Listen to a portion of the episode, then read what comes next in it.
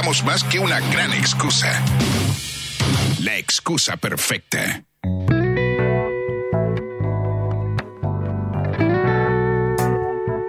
Y seguimos en la excusa perfecta, iniciando nuestra tercera semana en nuestra vuelta a Rock and Pop, Así es. charlando con gente interesante, gente que está igual que nosotros en cuarentena, encerrados. Algunos disfrutando más que otros, vamos a ver cómo la está llevando él. Ya lo anunciamos en nuestras redes y hace un ratito también al aire. Está en comunicación con nosotros eh, Flavio Cianciarulo. Señor Flavio, Nacho y Siríaco, te saludamos. ¿Cómo andás? ¿Cómo andan muchachos? Gusto en saludarlos, ¿eh? gracias por el espacio. ¿Cómo están? Muy bien, muy, muy... bueno, un día de mierda en Mar del Plata que lo estará sufriendo igual que nosotros, imagino. Seguramente que sí, pero al mal tiempo buena cara. Claro, llevándola bien en este Día del Amigo tan raro también, que era lo que hablábamos hace un rato de, de- de no poder festejar, no juntarse, por lo menos digitalmente alguno compartirá. Eh, y toda esta nota la estamos arrancando un poco con eh, cómo, cómo te agarró la, la- la cuarentena, si, si la estás llevando bien, si ya estás del lado de, de en algún momento tenemos que aflojar, ¿cómo, cómo la vas llevando?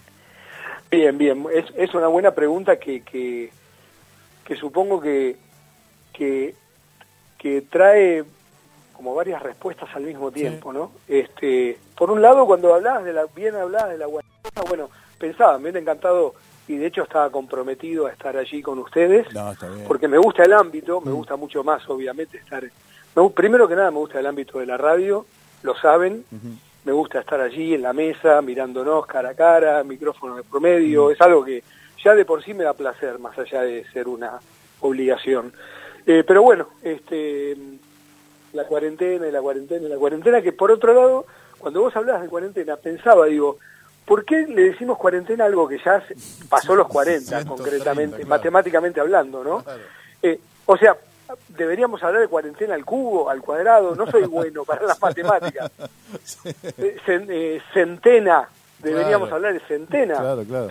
Sí, es como decirle a una persona de 40 años, eh, a una persona de 100 años, decirle cuarentón, ¿no? Más o menos lo Claro, mismo. claro, que claro, ya vari- eh, o, o viste como ya, como ya la util- yo pensaba si era también me gusta la palabra, viste, jugar con la palabra, es como es como quien utiliza, viste par, viste la palabra par que ya se utiliza, no, un par de veces, que es como que algunas veces, pero un par son dos nada más. Sí. Algunos te dicen, no, no, sí, che, fuiste a la playa, sí, este verano fui un par de veces.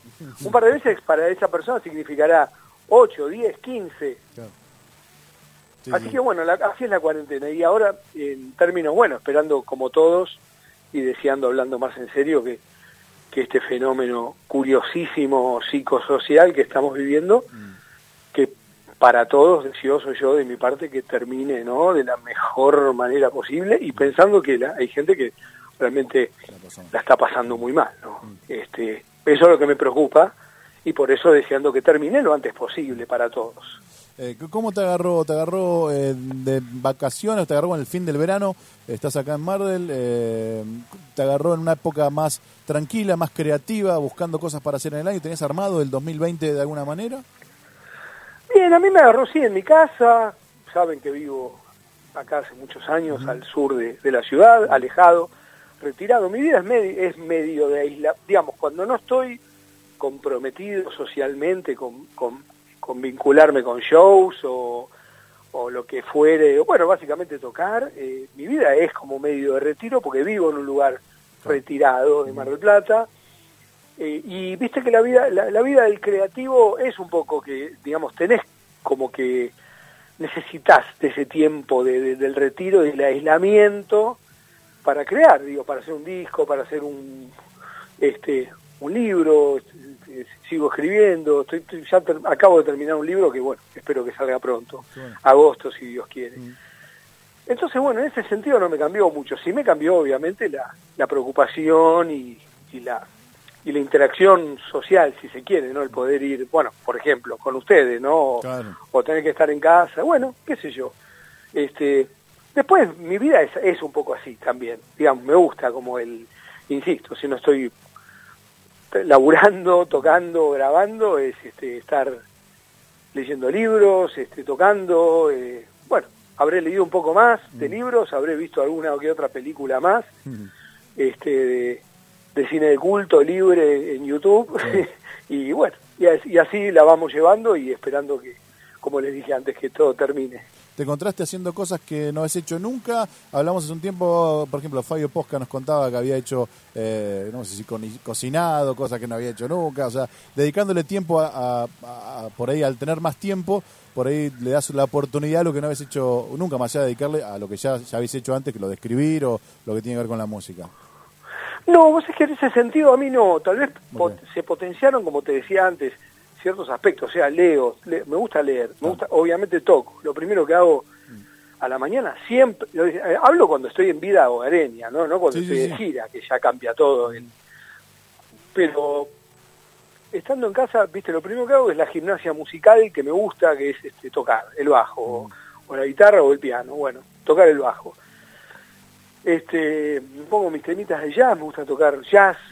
Lo primero que hago a la mañana es tocar jazz, lo que más me gusta. Tocar y seguir aprendiendo esto que empecé alguna vez con a estudiar con Javier Malosetti, bueno, y, y, continúo siendo un, un este em, modesto aprendiz. Y, y después no, no, no, la verdad que no me, no, no me descubrí haciendo cosas fuera de, qué sé yo, eh, me habré visto alguna película más Habré leído algunas páginas más de libros, pero leo, toco música, escribo, este, extrañando el escenario, ¿no? Que, qué sé yo, que me gusta hacerlo, sea chico, sea ultra chico, sea mediano o sea grande. sabrán que yo tengo como la facilidad de moverme en, en, todos los mundos del escenario posible que hay, digamos, desde muy chiquito, de ir con mis hijos felices acá a la Vinoteca Perrier, que amo tocar, como lo hemos estado haciendo últimamente, y bueno, extraño eso, ¿no? Este, extraño bastante, y sé que va, eso es lo de lo que más va a tardar. Flavio, volviendo a los libros, eh, ¿descubriste en esta cuarentena algo que te haya volado la peluca o, vas más que nada a los clásicos, a, los autores clásicos que sabes que te gustan ya instintivamente? Claro, sí. Eh, bueno, leo mucho, eh, leo bastante, leo bastante. Em, me gusta. Sí me hace muy bien, me, eh, todo el tiempo me vuela me vuela la cabeza a leer. Por eso leo, justamente porque me porque es como que eh, viste que hoy en día digamos yo no, no, obligo a nadie, cada uno hace lo que quiere y no creo que esté bien leer y no esté bien no leer, cada uno hace lo que quiere, pero siempre invito cuando escucho pibes, sobre todo gente más joven, y dicen, no, la verdad nunca le agarré un libro, digo, no sabes lo lindo que es, o sea, entiendo que hay que ponerle cierta paciencia hoy en día en, los tiempos, la vorágine de tiempos que vivimos, pero, pero bueno, en, tu pregunta vos me decías, te, ¿qué te, algo que te haya volado la peluca? Sí, la peluca, no la peluquila.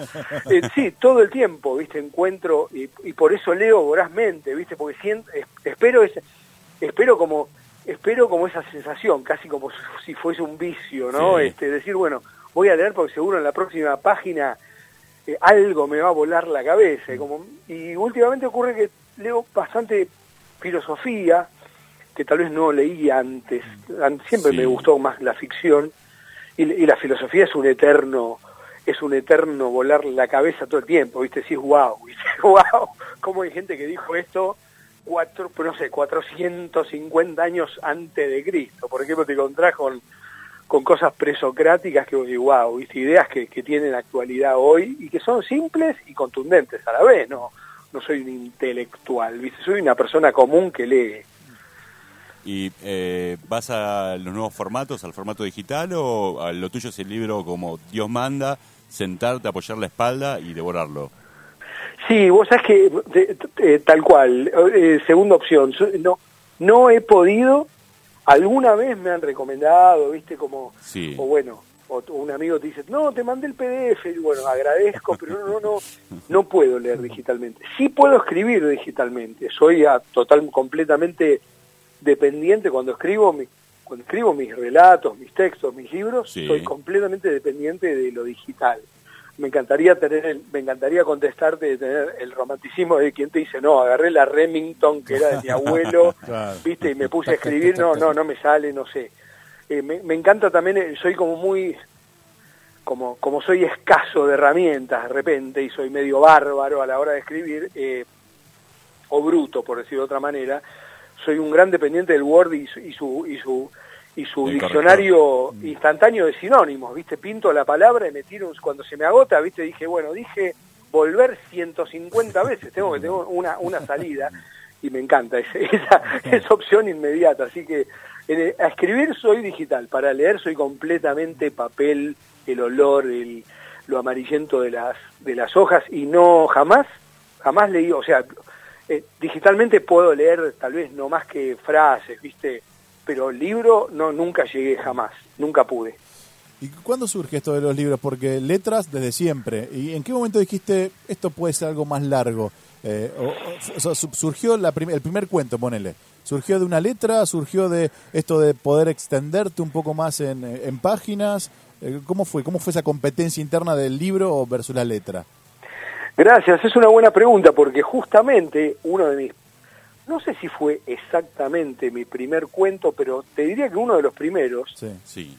es, just, es precisamente un, un cuento que se desprende de una canción mía que se llama Surfer Calavera, que está en el disco sí. Fabulosos Calavera, de 1995, no sé, no soy bueno para la cronología, creo que, eh, que ese disco grabamos con los Cadillacs en el 95, y Surfer Calavera, eh, que es como una especie así de, de- de ficción narrativa, bueno, la canción, ¿no? Abreviada. Entonces dije, uy, qué loco, porque digamos, ya en la canción mismo yo quise como contar un cuentito. Sí. Es como un cuento, es como un ser mitológico oscuro de Mar del Plata, ya ahí cito mi amor por mi ciudad Mar del Plata, Sí. habla de biología, viste, brujos negros en la popular, la parca en biología, bueno, el surfe calavera, que después de cuatro o cinco días de sudestada, como podría ser esta semana, que vamos a tener sudestada y tormenta, bueno, aparece en la noche bravía, así en el viento, el surfer calavera, como si fuera una luz mala del mar, ¿no? Sí. algo así, que surfea la noche. Bueno, y entonces dije, bueno, en ese momento justamente, que tiene que ver mucho con la pregunta de ustedes, porque dije, oh, bueno, en la canción estoy, digamos, mermado, acotado y abreviado por una cuestión, digamos, de, de métrica y, de, y, y sujeto Claro. a lo que la canción me pide, que es, bueno, debo, debo narrar y relatar en muy pocas palabras y en muy pocos versos. Bueno, entonces digo, bueno, ¿qué pasa si eso lo extendo?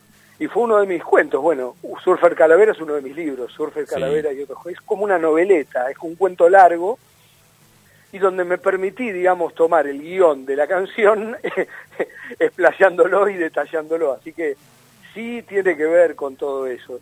Después me habían preguntado cómo había empezado todo esto. No sé, soy como de familia... de- en mi familia se leyó siempre, ¿viste? Yo crecí, mi abuela, por ejemplo, presumía que, que no había llegado ni a primer grado, eh, eh, descendiente de italianos, este, familia de italianos brutos que habían llegado a la Argentina. Mi abuela me dice, la sacaron de del colegio, lo sé, porque, viste, no sé, que labure con la familia, y era una mujer completamente culta. ¿Por qué? Sí. Porque se había autocultivado ella, se había autoeducado. Era una mujer que se la pasaba escuchando radio, eh, música clásica en Radio Nacional y leyendo los clásicos. Entonces vos hablabas siendo una mina con una cultura que la había adquirido sola. Ella me decía, no llegué ni a primer grado, me dejé la escuela en primer grado, a los seis años. Así que todo se puede autogestivamente, por supuesto, y con y a través de, de estudios de ella también, digo, Sí. pero uno puede autocultivarse, auto autoeducarse. Eh, A mí me pasa que cuando escucho una canción eh, que me pegue el cerebro, después recuerdo para siempre dónde estaba la primera vez que lo escuché. ¿Te pasa algo con las historias de, de- de re- relacionar cuentos con momentos, con lugares, eh, o alguna letra de alguna canción, decir me acuerdo cuando hice tal cosa, estaba en tal lado? ¿Pasa lo mismo con las canciones desde el otro lado? Porque a mí me pasa cuando la escucho, yo sé cuando escuché por primera vez, no sé, temas que me han marcado. Eh, ¿Te pasa lo mismo vos como autor o como, como, como escritor? Sí, tal cual, porque a la vez, o sea, como, a ver, como escritor o como, o como creador de canciones, soy al mismo tiempo como sos vos, o sea, soy un fanático de, Claro. de, de- de escuchar, o sea, al mismo tiempo que soy músico, soy fan de escuchar música. No está abajo o distinto o en otro lado. O no me pone en un lado diferente el hacer música, ¿entendés? Por eso, viste, hay, hay gente que a veces te pone una canción de otro y te dice, bueno, no, decime vos que sos músico, como si vos lo fueras a, a, a escrutar, viste, desde otro lado. Y no, cuando vos estás escuchando música, sos un fan como cual, sos una persona, digamos, como cualquier otra que escucha música. Entonces, vivo esas sensaciones que, que, que, que decís y las vivo de un lado y del otro, digamos, haciendo, pero, tal, pero sí, sobre todo me parece que más, tal vez cuando hago una canción o hago un libro, estoy deseoso que el otro, o sea, el receptor, le pase eso que vos decís, ¿no? Que alguna canción tuya es muy, es muy, es un gran halago que alguien te diga, por ejemplo, no sé, no sé, a ver, así al azar, ¿viste? De tantas que son las cosas que creo que como artista no tienen precio, ¿viste? Y trascienden multitudes y trascienden sucesos. No sé, hace poco, por ejemplo, un pibe me escribió, me quedó grabado. Yo, viste, nombro a Alfonsina de cuando en cuando, así en alguna en alguno de mis libros o en alguna canción mía, y Alfonsina caminando la espuma, viste, bueno, en, diferentes canciones, como que la nombro porque es una de mis, obviamente, escritoras favoritas. Y un pibe me dice, mi hija, mi hija, de haberte escuchado hablar, nombrar a Alfonsina, y una y otra vez mi hija se llama Alfonsina. Wow, viste, digo, esas cosas no tienen precio, me vuelan la cabeza y tiene que ver con lo que vos decís. Sí, se lleva ese momento, como creo que nos pasa a todos cuando sabemos cuando escuchamos Matador por primera vez. Y a mí me pasó ponerle con Vos Sabés, Vos Sabés tomó otra profundidad que te debe pasar todo el tiempo, te lo deben decir, cuando sos padre. Pues una canción linda, no sé, pero cuando sos padre tiene esa segunda lectura eh, que por ahí no pasa con toda la música, ¿no? Que uno cuando va cambiando, cuando llega a los 40 como yo, que tengo dos hijos, no es lo mismo cuando la escuché por primera vez, que todavía no tenía, eh, digamos, es, ese, ese transformar de una persona junto al arte creo que está re bueno y creo que me hace acordar la primera que lo escuché, por ahí no le, no le di bola y ahora escuchándola un tiempo después tiene otra profundidad. Bueno, gracias, gracias por lo que decís, como sí, como vos sabés me pasa todo el tiempo, mm. es increíble, digamos, es como que trasciende a lo que a lo que pude haber hecho. Yo simplemente, digamos, si puedo resumir lo que intenté hacer es en forma muy simple, porque lo es, la canción es casi naif, la letra, porque mm. digo, no, es, es transmitir ese poder, esa potencia de la creación, de la, de, de, de, la reproducción humana que trasciende a todo tipo de, pensamiento y a la vez decirlo en forma lo más simple posible y logrado en ese sentido, de como te digo que es una letra yo entiendo que es casi hasta naif, en el sentido básico y simple, porque así tenía que ser, y todo el tiempo pasa, y también creo que le pasa también a personas, porque digamos, quien es padre está bueno lo que vos decís, bueno, de que soy padre me pegó de otra manera, pero también hay muchos hijos, porque es lo mismo, ¿entendés? Quien es padre es hijo, y, quien fue padre es hijo, y es hijo y es padre. Entonces es lo mismo, es un ida y vuelta, es un feedback que, que digamos, muchos me dijeron, no tengo hijos, pero me imagino que cuando tenga hijos voy a sentir eso. Y bueno, te digo, pero sí, sos hijo, así que eh, es, es un ida y vuelta, sentís, debemos sentir eso. Así que bueno, muy agradecido con eso también. Ah, y el amor de un padre al hijo se ve bastante seguido en tus redes y todo, ya sea acompañando a tus hijos en, el agua o en el instrumento, tenés, digamos, de todo un poco ahí en tu casa. Eh, ¿Cuándo, ¿Cuándo viste que tus hijos, digamos, iban a, estaban tomando todo lo que vos hacías, surf, skate, eh, música, y lo están empezando a replicar en su vida también? Porque no sé si, si uno como padre los dejará hacer un poquito, pero cuando ves que eh, eh, Coco es, eh, hace surf, Astor es músico y los ves que, digamos, mamaron muy bien todo lo que vos le diste, ¿cuándo te empiezas a dar cuenta de eso? Bueno, y lo increíble y lo loco de todo esto es que no ha sido de forma, no ha sido en forma forzada, bajo ningún punto de vista. este, digamos, si, si realmente hubiesen querido tomar para otro lado, los hubiese acompañado y, y contenido con la misma intensidad de amor que, que, que, que, todo el corazón me hubiese permitido, pero pero bueno, ellos solos, digamos, han tomado, qué sé yo, Astor, bueno, muy chico, es, eh, eh, digamos, claramente demostró como una un virtuosismo musical, y lo mejor de todo es que ellos me lo, han mejorado todo lo que yo les, yo es como que se los mostré, ni siquiera puedo decir que les enseñé, ellos surfean mejor que yo, ellos tocan música mejor que yo, y me encanta. Yo lo único que hice tal vez es mostrárselos, ni siquiera obligarlos, y, y, después, bueno, poder compartirlo mm. con ellos. Este, es como para mí, es todo, es lo esencial, es lo más lindo que me puede pasar en la vida, es compartir con ellos. O sea, yo no necesito como escaparme, ¿no? y tener mis tiempos para hacer otras cosas con mis amigos o otras cosas que estaría, que está que está muy bien eso, no digo que esté mal. Yo lo que más quiero es estar con mi familia. Será porque, bueno, porque en mi vida he sido músico, que he estado de gira mucho tiempo, entonces como que lo más lo que más privilegio es el tiempo con ellos y es lo que más me divierte, Sí, claro. justamente, no es que me aburre, digo, uy, no, me quiero con los muchachos a jugar al billar, ¿viste? Está todo bien, pero me alejo de la bruja y me voy a jugar al, al, al fútbol 5. Yo, viste, muchas veces le digo a, a mis amigos, no, mira, perdón, no voy a ir porque me siento mal. Mentira, me quiero quedar en mi casa con mi familia tocando música, o sea, son- ellos son mis amigos. Claro. Y bueno, qué sé yo, pero esto es natural, no lo forcé ni digo que sea lo que hay que hacer. eh, Sí, aparte y- le y- pusiste y com- Astor, Flavio. ¿Cómo, cómo? Le pusiste Astor, Flavio. Como para no marcarlo también. Le puse Astor, el del medio que le decimos Jay se llama Claro, también, sí. así que imagínate, Sí. ¿no? Este, y, y a- y a Coco, que, se llama- que le decimos Coco desde muy chiquita, Sí. se llama Flavia, que ahí la, le, le puso la madre, así que... Claro. este Y Astor, ¿viste? Astor es Astor, Sí. qué sé yo, es... Sí. Es igual que Jaco, claro, lo mismo. Ahí la, la música los atraviesa por todos lados, como para no, como para no estar ahí, ahí tocando o adentro del agua cada uno. y sí, tal cual. La relación de ustedes como familia se siente súper orgánica, a comparación de, qué sé yo, lo que pasó en mi familia, la familia de mis amigos, que tenés un momento de, de desapegarte de tus viejos, de tus hermanos, de querer hacer la tuya. En ese sentido, en tu familia con tus hijos no pasó, ¿no? No es que tuviste un momento en que tus hijos se alejaron más de vos, sino que fluyó completamente desde siempre. Tal cual, y créeme que ha sido de forma muy natural, o sea, a veces las cosas sabemos que en la vida eh, las cosas no se dan como uno quisiera. Sí. Yo lo viví también como vengo de una familia, tal vez justamente, precisamente porque vengo de una familia disfuncional, donde las cosas no sucedieron como supongo mis padres deseaban.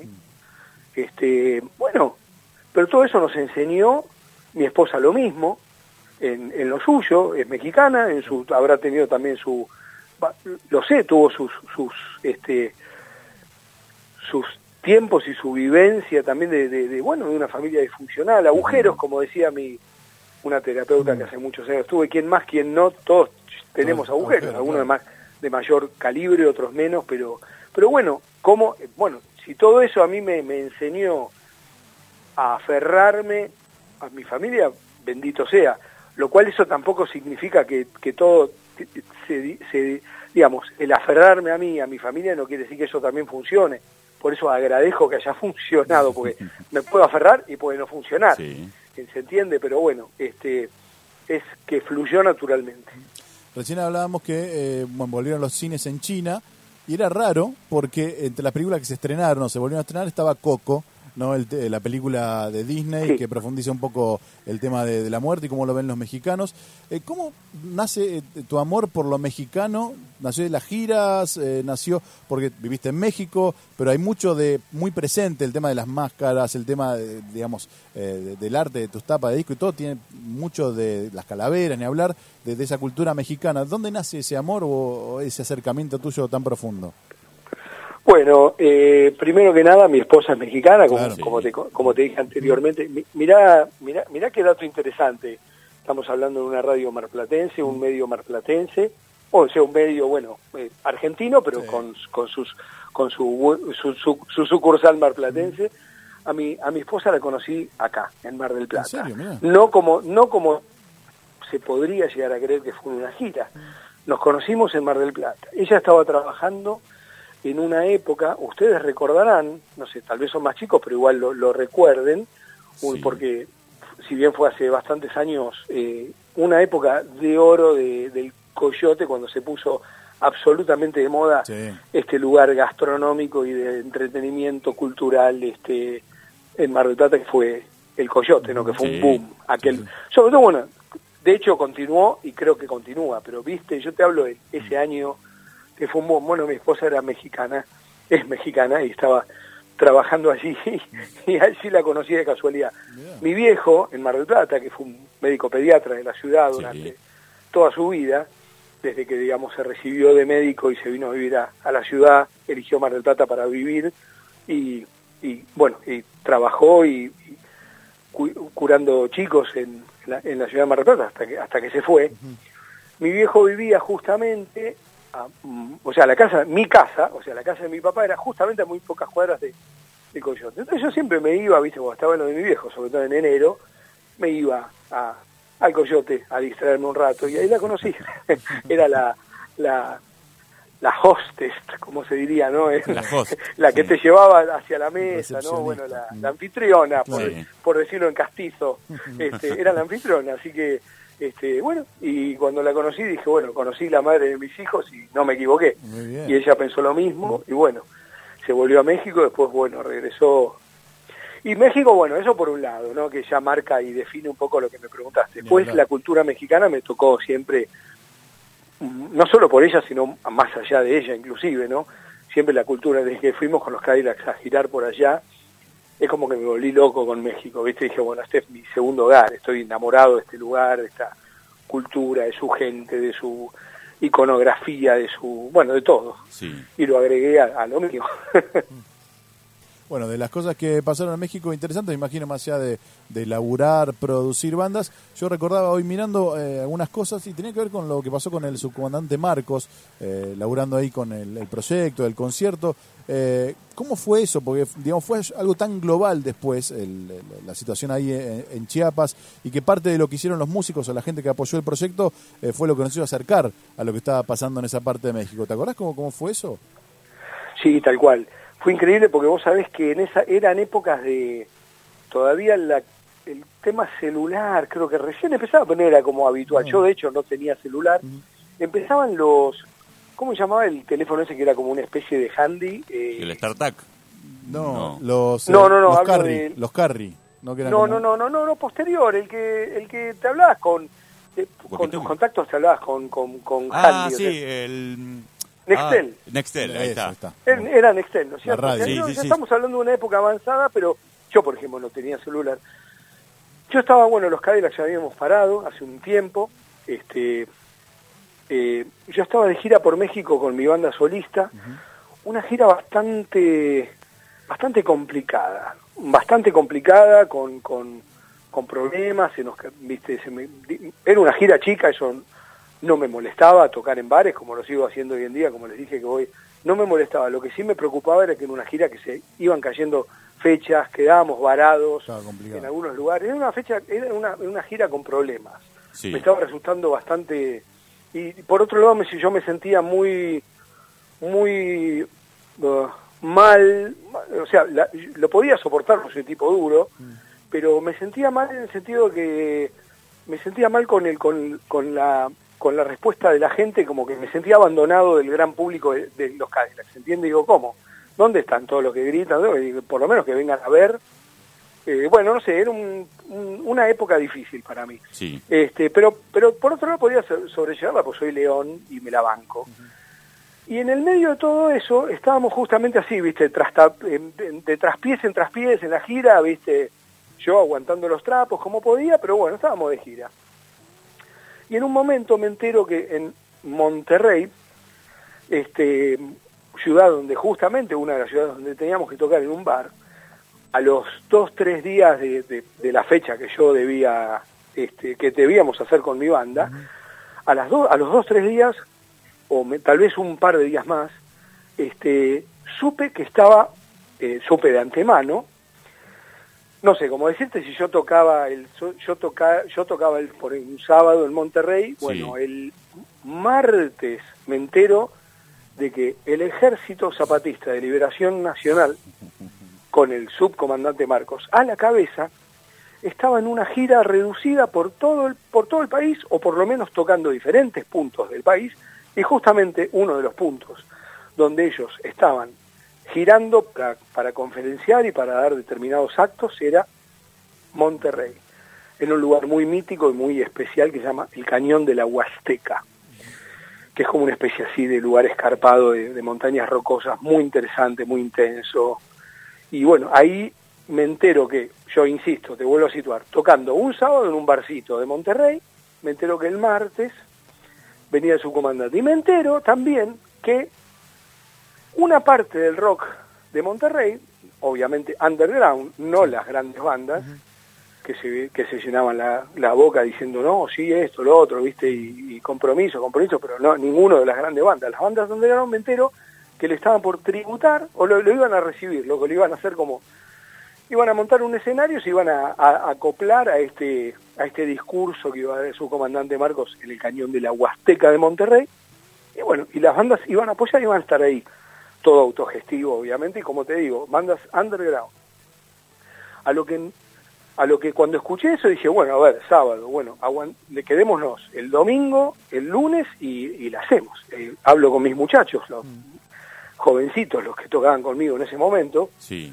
este, y sí, sí, claro, claro, y dijimos, bueno, toquemos. Cuando, cuando comenté a los que estaban organizando todo, dijeron, bueno, tienen que venir a una reunión previa que la va a dar un miembro del, del ejército, un miembro del ejército zapatista que está acá en Monterrey, una chica, me acuerdo, indígena, que nos habló un poco como del concepto de la tierra, no, no tanto político, sino más mística, este, indigenista y Claro. bueno, y una cosa muy interesante, una charla muy interesante, bueno, una, una, una fue como una especie de, de preproducción previa, y bueno, y nos quedamos al martes y fuimos, y mirá qué interesante, porque ustedes son rock and pop, y yo hablo con Esteban Cabana, que en ese momento es un amigo de prensa de, Buenos Aires, y le digo, mirá, va a pasar esto, y me conecta con rock and pop, Buenos Aires, que justo en, lo- en el cambio de horarios coincidió que el que el ah, el horario daba con el con el programa de la tarde de Juan Di Natale. Sí, sí. Exacto Day Tripper. de Juan Di Natale. O sea, ponele, nosotros estábamos a las 11 de la mañana allí, bueno, el- unas horas más adelante en México. Y yo, como te dije, yo no tenía celular, porque todavía no, no era común tener celulares encima. Pero había gente de la producción de rock, que era muy modesta, por cierto, un escenario, bueno, y los artistas íbamos subiendo y bajando, eh, tenían un Excel. Entonces me dicen, Flavio, ¿quer- ¿quieres que te lo preste y esto? Bueno, la cuestión es que termino enlazando al subcomandante este, con, con la producción y con Juan, y con la mesa de Juan. Y quedó ahí, ¿viste? Y, y el loco, el subcomandante, me abrazó y me agradeció, me dijo, gracias, compañero Flavio, es la primera vez que me puedo, que puedo hablar con un medio argentino. Y se fue dando todo así de una forma muy loca y muy, este, muy, muy fluida, muy natural. Claro, qué bueno. Aparte, terminás dándole, eh, digamos, siendo, expandiendo el mensaje del subcomandante Marcos eh, directo por una radio argentina a la tarde, súper escuchada, cuando lo que único que fuiste fue, fuiste a poner tu granito de arena como músico nada más. Y termina pasando eso, es súper mágico y súper interesante. No, y no sabés lo que era el lugar, el lugar, bueno, trato, viste, que yo, y te hablé un montón, y estoy eh, omitiendo, mirá, mirá que hablé, bueno, un montón y estoy omitiendo detalles, porque el lugar ya era mágico en sí mismo. Sí. Ellos estaban allí por, por una cuestión absolutamente eh, defendiendo a, uno, a unos viejitos que tenían unas tierras ahí, que los querían pasar por arriba con, con un eh, proyecto de hotelería, no sé qué, y lo querían hacer mierda el lugar, y era una cuestión más ecologista, ¿viste? La que estaba ahí. Claro. Este, estaban y él estaba como defendiendo eso, a esos señores, esos campesinos que labraban su tierra y que él decía que no podían, que no iban a permitir que bueno, que los pasen por arriba con el proyecto de, no sé, de urbanización y eh, bueno, lo, lo de siempre, viste, la sanata de siempre. Y el lugar era mágico. Me acuerdo una anécdota así, no, no, y termino porque si no, no paro No, más no, esto, imagínate. Me acuerdo que apenas con el Nextel, apenas le paso a los muchachos de Rock and Pop de Juan, Sí. uno de la mesa, que no me acuerdo cuál es, me cayó como el orto, o sea, que- me quiso hacer un chiste, pero me cayó como el orto, y perdón por la palabra, porque me dice, che, Flavio, bueno, eh, y te tenemos que creer que estás ahí, claro, porque imagínate, no era en época, ahora, ahora yo te mando un video, una Sí, foto, claro, y ya lo ves, ¿viste? pero en esa época era un clic, un Excel, y bueno, acá estoy con el, con el subcomandante Mario, podía ser todo, es Claro. verdad, podía ser Zarata, ¿viste? Bueno, pero... Y, y, viste, no lo mandé a la mierda y digo, mira, no me interesa, si me crees o no me crees, yo estoy viviendo algo fuera de serie, se fue dando así, si me crees, si no me crees realmente no me interesa. Y enseguida no, no, en la mesa como. Retomaron y Juan se puso a hablar con, con el sub y el, y el subcomandante Marcos le dijo, este, es la primera vez que, bueno, gracias al compañero Flavio de los fabulosos Cadillacs, porque es la primera vez que estoy hablando con un medio argentino, nunca lo había hecho. Flavio, ¿te pasó yendo a lo musical haber compartido o haber conocido a, no sé, músicos que escuchabas de chico en tu época? Perdóname, punk? se- se- me parece que se, disculpame que te interrumpa. Sí. Como que se me bajó un poquito el volumen de ustedes, ¿puede ser? ahí- ahí puede ser, a ver, lo chequeamos, ahí le avisamos a Gustavo que ahí chequee todo. Ahí nos escuchas un poco mejor. Ahí está Un la- poquito mejor. Ahí está. Ahí está. Adelante de nuevo, perdón. ¿eh? de subir, No, no, está pasa nada. Flavio, ¿te pasó durante este tiempo de haber conocido a alguno de tus héroes de la infancia en lo musical, ya sea artistas o productores, eh, que no lo podías creer, decir, mira, pensar que yo a este tipo lo escuchaba de chico y ahora estoy al lado compartiendo con él o tocando con él? Sí, bueno, tal cual. no sé, por lo que decís, varias veces he, tenido como la chance y la suerte, ¿no? De, haber podido gozar de esa sensación que todos los humanos tenemos con, con nuestros admirados y poder compartir, qué sé yo, no sé, lo último tal vez con Santana, ¿no? Cuando, cuando grabamos Malbicho, él eligió Malbicho para, para, su, para uno de sus últimos discos y, estar con él, ¿viste? Estar charlando, estar escuchando música, estar grabando, ¿viste? Era eh, comiendo, no sé, mm, un fin de semana entero en, el, en un estudio con él era wow, ¿viste? con Carlos este, fue algo realmente muy fuerte. Después, bueno, otras veces también, ¿no? Desde ya siempre hemos tenido como el, el, el honor y la, la, suerte y la chance de, de, poder compartir con gente cosas, no sé, Eduardo Galeano, escritor de libros, que en paz descanse en su momento también yo escribí Las Venas Abiertas de América Latina, que es, bueno, es el título de un, de un libro de él, que yo lo llevé a canción y lo conocí en Montevideo también en una situación así muy linda, muy fui a, a, desayunar con él porque después nos volvíamos en el avión a, a, la, a la Argentina y, y bueno, y, y estar con un ser hermoso como era Galeano, que es un divino total, cosas que realmente, bueno, qué sé yo, vuelvo a lo mismo, no, no tienen, no tienen precio. Mm. Flavio, como, como productor, como productor musical, para que vos te involucres en un proyecto, ¿qué tiene que pasar? ¿Cómo te tiene que seducir o qué te tiene que gustar de los artistas que te están proponiendo algo? Porque no debe ser fácil, calculo, aceptar a alguien y tampoco debe ser fácil descartarlo. Tal cual, es, es, una, es una linda pregunta para contestar, este, que espero contestarla de la manera más este, inteligentemente posible. A mí me gustó mucho, y hablo en pasado porque no lo hago más, hace mucho que ya no lo hago, a mí me gustaba mucho ser productor. Eh, y justamente todo lo que decís en la pregunta es, lo que debe ocurrir. O sea, hay que estar involucrado. A mí me, me ocurría de que yo siempre pensé que digo, bueno, en, en, lo mío la producción siempre fue muy, eh, obviamente siempre uno tiene que tener los aspectos técnicos, el conocimiento y la experiencia de haber grabado discos para llevarlo, para conducir a otros y dirigirlos. Pero para mí siempre fue un estado, un estadio muy emocional. Entonces yo en una época que, que producir discos era como un laburo, te diría, hasta muy bien remunerado. Yo siempre me prometí que iba a hacer cosas que a mí me gustasen. Que no, que, no quería decir con eso que yo fuese a ser un juez de decir qué es bueno y qué no es bueno, porque no soy quien para decir eso. Simplemente que, que yo sintiese como empatía con el proyecto. Y así fue, bueno, qué sé yo, este, hice discos y produje Alma Fuerte, produje Masacre, produje este, bandas de México muy interesantes, Panteón Rococó, que son bandas muy grandes, este, la, la verbena popular, eh, hasta que después en un momento me, me desentendí. Me desentendí y dije, bueno, hasta acá, este, obviamente autoproduciré lo que sea necesario de nuestros de nuestras producciones este, de hoy en día, digamos, los proyectos que tenemos ¿Pero qué eh, personales o de familia o de las bandas, pero no lo hice más. Pero es algo que me gustó mucho y es conducir, dirigir, ser un poco psicólogo, ser un poco, bueno, obviamente los aspectos técnicos de ya hay que tenerlos. Vos sabés que es interesante porque a mí las compañías discográficas, en esa época había muchos productores dando vuelta, los discos eran negocio para, la, para las compañías, o sea, y las compañías no me llamaban, a mí me llamaban los músicos, porque yo me ponía más del lado de los músicos.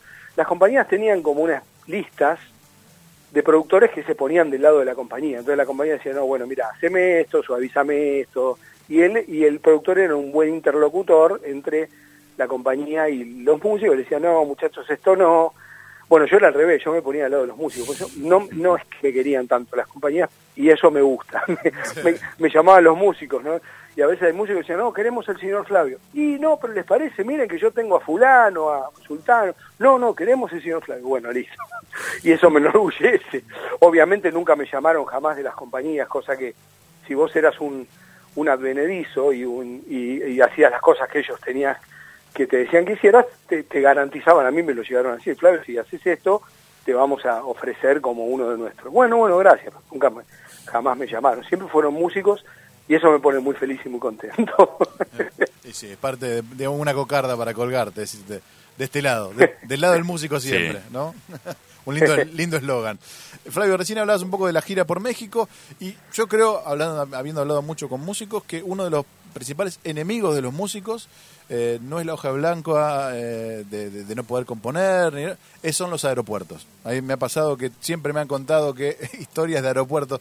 Me gustaría, tiene que haber alguna anécdota de aeropuerto, decir, eh, no llegó al vuelo, no llegaron las valijas, algún quilombo de ese estilo, porque eh, me ha pasado de escuchar siempre historias que tienen que ver con, a uno va tranquilo al aeropuerto, pero a veces los músicos tienen que ir corriendo por cumplir eh, con varias fechas. ¿Te, te pasó algo así, algo medio terrible en algún aeropuerto?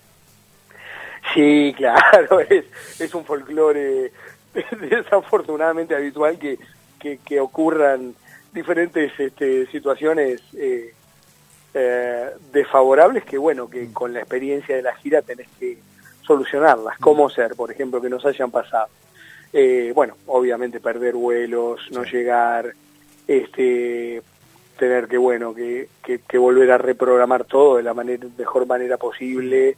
Este, a veces con a veces con la comodidad de decir bueno perdimos el vuelo mañana o a veces con la incomodidad de decir no bueno hay que hacer no sé dónde nos quedamos tirados en una esquina del aeropuerto Claro. este, porque no hay plata para ir a un, a un hotel y volver y etcétera etcétera desde perder vuelos que es como una cosa moneda muy habitual eh, o perder conexiones viste llegas Sí. tarde por una conexión y la, y la otra conexión ya se fue este y después este qué otra situación bueno lo- los instrumentos yendo para otro lado viste Claro. esperando no sé por ejemplo qué sé yo lo, el bajo viste los bajos Mm. el bajo la guitarra y, y los teclados decir, no salen no salen qué pasa no no se lo se llevaron a un vuelo están en no sé te vas de gira a México y están en el Ecuador viste quedaron varados. Uy, bueno, na- nada, viste, teniendo que salir a buscar este eh, obviamente un reemplazo, viste, a veces se complica porque lo, por, por lo general, una vez pasó, me acuerdo, con los teclados y los tecladistas le ponen un teclado, pero el tecladista dice, sí, pero yo tengo todo mi banco, claro. de, viste, de todos mis presets que utilizo, igual se sale del paso, viste, o sea, pones un piano, pones un órgano y bueno, rock and roll, a tocar, viste, o sea, uno tiene que salir. En mí se complicaba un poquito más porque yo soy zurdo, y claro. me tenían que conseguir un instrumento zurdo, lo cual no era imposible, pero no es tan fácil como parece. No hay tantos instrumentistas zurdos, o mejor dicho, hay muchos zurdos que tocan como derecho, entonces somos pocos los que interpretamos como zurdos, somos solamente Hendrix, Paul McCartney y el señor Flavio. ¡Ah! los zurdos. Sí, ahí está, un trío, lindo trío podrían armar, ¿no? ¿Viste? Claro, ¿eh? entonces, este, eh, digo, no era tan fácil decir, che, mirá, mi bajo se fue a Turkmenistán y estamos en Estados Unidos de gira, Claro. consigan un bajo sur. Y bueno, en el peor de los casos me traían un bajo derecho, le dábamos vuelta a las cuerdas y bueno, salía a tocar. Claro.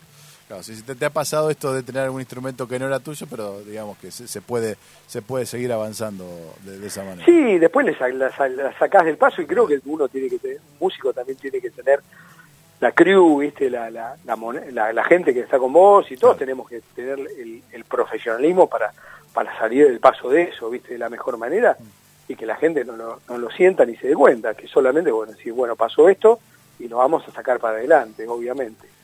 Flavio, estuve revisando en estos días notas tuyas de hace más de 20 años o 25 y siempre en toda tu, tu, tu trayectoria siempre mostraste un gran amor hacia Mar del Plata, como que es tu lugar en el mundo, el lugar que amás, donde naciste o donde estás desde tus primeros días y donde querés partir.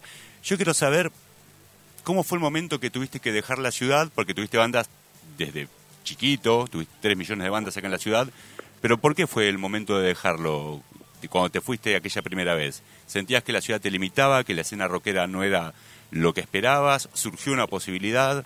¿Cuál fue el detonante que dijiste, lamentablemente, por más que ame la ciudad, tengo que partir? Bueno, eh, Mar es, es- está muy bien lo que significa todo eso que numeraste y, y- y más para mí es, es tengo un tengo un amorío con Mar del Plata Sí. que es que tiene que ver primero porque es mi ciudad de crianza. Yo no nací en Mar del Plata, yo nací en una clínica en Buenos Aires, pero mi viejo ya, como te dije antes, había estudiado medicina, era médico y había decidido, por alguna razón, venir a vivir a Mar del Plata con mi madre. Yo era hijo único, de, de, de muy chico, o sea, nací y me vinieron para acá, por eso yo desperté mi uso de razón en Mar del Plata y siempre me consideré marplatense. Sí. Si bien técnicamente nací en una clínica en Buenos Aires, siempre me consideré marplatense, aún estando en Buenos Aires y amando Buenos Aires. El, el tema del destierro para mí fue mucho más anterior a... Fue cuando más o menos terminé la primaria, Sí. mis padres deciden separarse. Y para mí fue un destierro de la ciudad bastante difícil y complicado, por lo que, por lo que acarreaba la, la, ya de por sí para un niño la, la separación de los padres. Sí. Y después, bueno, mi, mi vieja que decidió decir, al separarse de mi papá, dice, bueno, me voy a Buenos Aires cerca de lo de mi mamá, o sea, mi abuela, mis abuelos. Eh, y para mí fue difícil en todo sentido, no, no solo ah, sobrellevar la, la separación de mi viejo, bueno, la, la, la pude sobrellevar, pero fue, el destierro fue difícil, pero por otro lado, mi viejo, al quedarse acá en Mar del Plata, hizo que yo me debatiera en las dos ciudades siempre. Yo estaba la mayoría del tiempo, obviamente, bueno, lo que lo que lo que me permitiese el lo, lo, digamos lo que me dependi- lo que dependía del periodo lectivo de estudios Sí. en Buenos Aires y después ya venía para acá y estaba acá en Mar del Plata todo el tiempo con mi padre. Entonces tenía me, me debatí en las dos ciudades y siempre me sentí marplatense. A pesar de que tengo tatuado Buenos Aires, pues me encanta poéticamente el nombre de la provincia Sí. Este, en un brazo que se hizo famoso ese tatuaje, Sí. eh, siempre me consideré marplatense y siempre para mí fue algo, y es algo tan especial, inclusive el honorable Consejo Deliberante me dio un premio hace relativamente pocos años atrás a la trayectoria y a las artes, y, y en mis libros hay mucho Mar del Plata, Sí, yo escribo mucho de tu terror, obra hay muchísimo. terrorífica, hay mucho Mar del Plata, y, y ese romance existe siempre y está y está permanentemente dando vueltas hasta que hasta que bueno eh, hice todo lo que tuve que hacer en Buenos Aires siempre siempre estuve acá siempre ya te digo tenía un pie allá y un pie acá hasta que volví con mi familia pasaron muchísimos años y como a los cuarenta y tantos cincuenta y cincuenta casi volví con toda mi familia y para mí fue así como bueno eh, ya está volví a, a, a mi- a mi, a, mi, a mi lugar El final es en donde partí, como decía la renga. Eso mismo. Eh, Flavio, eh, han pasado muchos años de músico y el otro día hablamos también eh, esto de que no siempre el mejor show es el que todo el mundo te recuerda, sino el que internamente eh, fue el que más disfrutaste.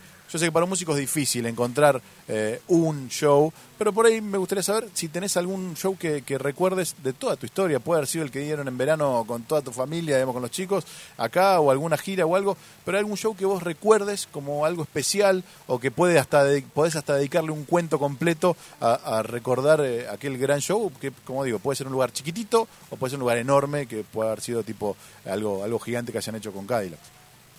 Bueno, bien, bien, bien, tal cual, es tal cual vos lo expresás. Este, un buen show para un músico, para un artista puede ser un lugar muy pequeño y, y no necesariamente tiene que ser un lugar grande y un, y un no tan buen show puede no ser en un lugar grande. A veces Claro. los lugares grandes te desbordan, Entiendo. estás como desbordado por la, por la excitación y la sobreexcitación y a veces tal vez lo, se, te, se te escapa como toda esa este enorme digamos este eh, situación de, de sobreexcitación que, que, que, que comento y, y tal vez no lo terminás digamos este disfrutando tanto como parecería. O sea te desborda en pocas palabras. Sí, sí. y tal vez un lu- uno pequeño está mucho más relajado y la performance es mucho más linda. A veces, siempre en- en- entre músicos a veces muchas veces se dice que cuando vas a con los Cadillacs nos pasaba que por ejemplo íbamos en una época íbamos mucho de gira en interior y capaz que llegabas a un lugar que no había nadie eh, pero nadie así o sea un lugar no sé por ejemplo un, un este en épocas donde uno sí convocaba gente no pero a veces por razones de bueno qué sé yo el contratante no hizo las la en- eh, no había hecho por ejemplo no sé Un la, buen la- trabajo de prensa, claro. eh, exactamente, de, de- de- de publicidad correspondiente, bueno, en fin, qué sé yo, a veces incluso había, había, había teorías de lavado de dinero que te contrataban y que les valía verga, viste, que, que, que hubiera publicidad, entonces, Claro. este, bueno, sé yo, si va gente, va. Bueno, la cuestión es que a veces ocurría que en momentos donde uno sí convocaba, porque si, si estás en un momento difícil de convocatoria, te podés esperar como que, bueno, está difícil para meter gente. Pero en épocas de convocatoria, donde, por ejemplo, en una ciudad habías metido 3.000 Y yo iba si había cuatro personas, y después decíamos, bueno, toca, nosotros tocábamos igual, y el show era increíble, porque estabas como despojado de... Era como un ensayo de lujo, ¿no? Con un escenario y, y tocabas y la performance, capaz que siempre decíamos, qué lindo que estuvo el show, a pesar que había cuatro, nada más. Este, entonces pasan esas cosas y, y, estoy de acuerdo, a mí me, a mí me gusta mucho tocar en el, en el under, como les dije antes. Ir a la vinoteca con mis hijos es de lo que más me gusta. Digo, la vinoteca por citar un, un lugar eh, de referencia underground de la, de la ciudad de Mar del Plata, o la, o no sé, o la biblioteca de la juventud moderna. Este, hace poco fuimos a, también a, al Teatriz a ver un show de, de mi queridísimo hermano y amigo, de, músico increíble, Fernandito Ruiz Díaz, con Bantra. Te recuerdo el otro día, hablando de, de hermanos marplatenses, te citó eh, hablamos con él hace dos lunes y, y, te recordó como un hermano, hermano marplatense, uno de los más que... Mira, justo, sabía que había estado con ustedes, lo cual me pone sabía que había charlado con usted, me pone muy feliz. Y bueno, nada, viste, me encantó, yo no había ido al teatriz, con, cuando salimos a tocar con los chicos, por lo general lo hacemos más en la vinoteca, sobre todo por Sotana y, o sobre todo por señor Flavio también. Y, me encantó el lugar, me encantó el entorno. Nosotros, por ejemplo, tocamos al lado, que es más un poquito más más punky, ¿no? que es ah, este, la biblioteca de la juventud moderna. Y este y, y bueno, eh, eh, conciertos que, que, que, me dejan mucho una alegría, ¿no? De un sabor hermoso, mm.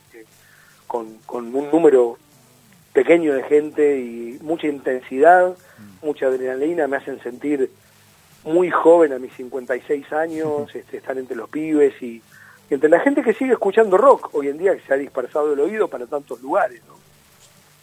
Flavio, 22 años después, ¿Cómo recordás internamente o qué sensación se te viene cuando rememoramos la pelotuda censura menemista al video de Vos Sabés? ¿Qué fue? ¿Fue un momento de incredulidad la tuya, de bronca, todo junto? Eh, buena pregunta. No, no, le, es que no, no le di tanta bola al asunto. Para mí la canción trascendía todo. Sí. Eh, yo en esas épocas, no sé si está bien lo que voy a decir o no, pero descansaba mucho sobre lo visual en el director, ¿no? Y fue como más el, bueno, el ojo del, del obviamente siempre me terminaba, o nos terminaba preguntando, che, mira, esto, pero yo no estaba tan encima, bueno, hagamos un video así, sea, fue como, insisto, ¿no? Fue como el, el, ojo visual, el capricho estético y de, un director. Para mí la, la, la canción trascendía todo. Sí, sí, sí, totalmente. Así que no, no, no me importaba, digamos. Y aparte, como sabemos siempre, que las las censuras terminan siendo una gran este, publicidad para, para digamos, lejos de contrariarte, te, te, hacen un favor. No, claro, yo a nivel personal... Hablando de arte y de canciones, ¿no? En aquella época estaba muy sumergido en el rock nacional y cuando salió la censura digo, nah, me estás jodiendo. Vos veías el video, yo lo tenía grabado en un VHS, después tuve que esperar mucho tiempo para volver a verlo en un canal y era increíble que lo hayan censurado por eso, por los dos cuerpos de nuevo bailando, Dios mío lo que era. insisto que esas cosas, en, hablando en términos de música o de videos, terminan ayudando, porque creo que es la... Eh, eh, creo, no sé, en términos publicitarios, que es la mejor, la mejor promoción que pueden hacer.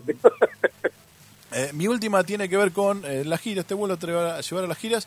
después de Mar del Plata, ¿Qué otra ciudad, cuando aparecía en las giras, estabas muy contento? No sé, Nueva York porque te ibas al CBGB donde había tocado Ramones, eh, no sé, eh, al DF porque te gustaba ir a comprar cosas en algún mercado ahí en, México. No sé, ¿había alguna ciudad cuando veías la gira o cuando decían, no, por ahí vamos a tal lado, que te ponía contento que esté incluida en la gira? bueno, creo que lo que citaste sería en ese orden, ¿no? muy bien. Nueva York, ir al, ir al CBGB y a la vez eh, eh, llamarte la atención. Justo me acuerdo que cuando fuimos al CBGB no tocaba nadie, o sea, era un día donde el bar era un bar. Y era una cosa tan chiquita, creo que creo que la biblioteca es más grande. o sea, lo que es lo que es la, el magnetismo y lo que lo que lo que dio un lugar y la intensidad que trasciende a su tamaño, porque te juro que la biblioteca creo que es un poquito más grande, mirá lo que te digo. Es lo que eh, cuando estábamos ahí tomando una cervecita, me acuerdo, decíamos, no lo puedo creer. No no había no tocaban banda, éramos nosotros en una mesa, eran muy pocas mesas de un, bar tan tan modesto y eso es lo lindo también, no que haya sido así. habría que haberlo visto, ¿no? En esas épocas con, no sé, con Blondie, con los Ramones Sí. tocando, ¿no? Y pop dando "Wow". vuelta, claro. Este, y, y después este de Nueva York, una cosa muy fuerte que tocamos donde también habían tocado los Clash, en el Palladium, New, New Sí. York, New York Palladium, y era como muy fuerte pisando la, estábamos pisando las tablas donde sabíamos que los Clash habían tocado ahí, este, en la gira americana, y bueno, era un detalle no menos este interesante para nosotros. Y después, bueno, en el orden final vos dijiste México también, México, ya te digo, y estar en tocar en México siento como algo especial, ¿viste? Será porque mi familia también, mis hijos son mexicanos-argentinos, argentinos-mexicanos, mi esposa, como ya te dije, poder ir a ver a los abuelos después o estar tocando en Monterrey, que vengan los, la abuela, este, lo- los, los cuñados, los primos, ¿viste? Todos mexicanos, este. Y después, bueno, la, la, la energía y el magnetismo mismo que México tiene, ¿no? En sí, siempre fue un lugar muy especial para mí.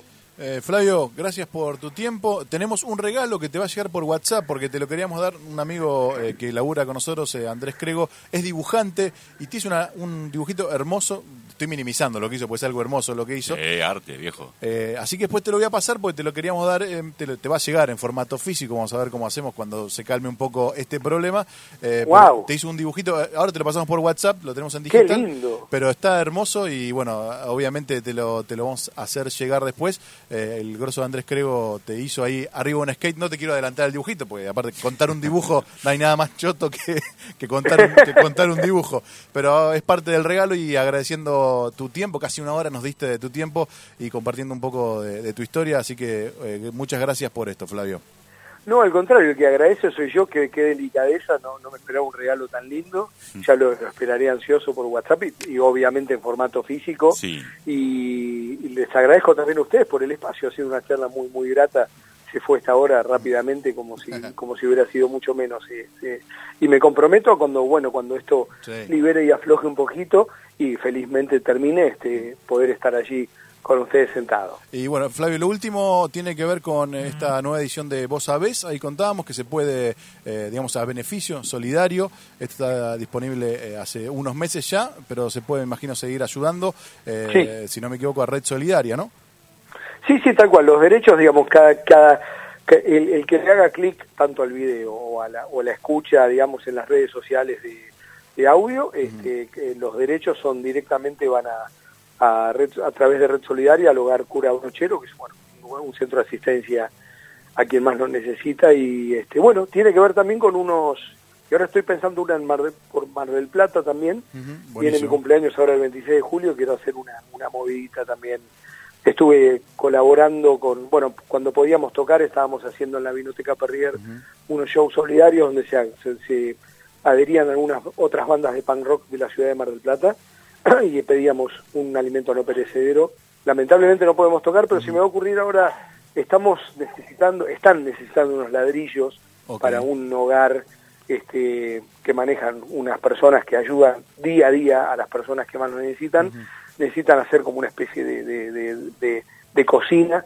Se necesitan ladrillos y voy a pedir que me regalen no sé, bien. 30 pesos a las personas para que vale un ladrillo, digamos, Bueno. una unidad a ver si me regalan cada uno, las personas, los que podamos, un ladrillo y o el monto de un ladrillo, que son 30 pesos, Claro. para poder hacer esta cocina que andan necesitando acá en, en un comedor de la ciudad de Mar del Plata. Buenísimo, más cerca de la fecha lo volveremos a recordar, eh, pero también tienen que estar atentos a tus redes, señor Flavio Oficial. Me imagino que ahí también estarás contando un poco cómo hacer para, para darte una mano en, en el día de tu cumpleaños ayudando a otras personas. Claro que sí, ya se, se enterarán de todo, ent- exactamente. Igualmente, en esa dirección, en con- Instagram. Claro, contás con, con, con Rock and Pop Mar del Plata para todo lo que sea difundir Por eso, favor, agitar. seguramente les voy a pedir que me, Claro que me que sí. ayuden a, a comunicar, a seguir comunicándolo. Sabes que sí, Flavio, gracias por tu tiempo. Te dejamos, si quieres, presentar esta nueva versión de Vos Sabés, que eh, esta es nuestra microayuda, pero todo el mundo puede entrar en todas las de redes eh, y escucharla, y de esa manera también están ayudando. Así que te dejamos, presentás y te agradecemos tu tiempo, Flavio. Bueno, claro que sí, soy el señor Flavio y quiero que, que todos escuchen, los invito a escuchar a través de la Rock and Pop Mar del Plata esta nueva versión de mi tema que hace veintitantos años escribí, que se llama Vos Sabés, nueva versión grabada con mis hijos, eh, versión 2020, donde la escuches en un en una este, red, en cualquier sitio de red social de audio o veas el video, estaremos todos ayudando a, al centro de comunitario eh, eh, Hogar Cura Brochero. Así que escúchenla. Gracias. Gracias, Flavio. Abrazo. Abrazo. Saludos, gracias.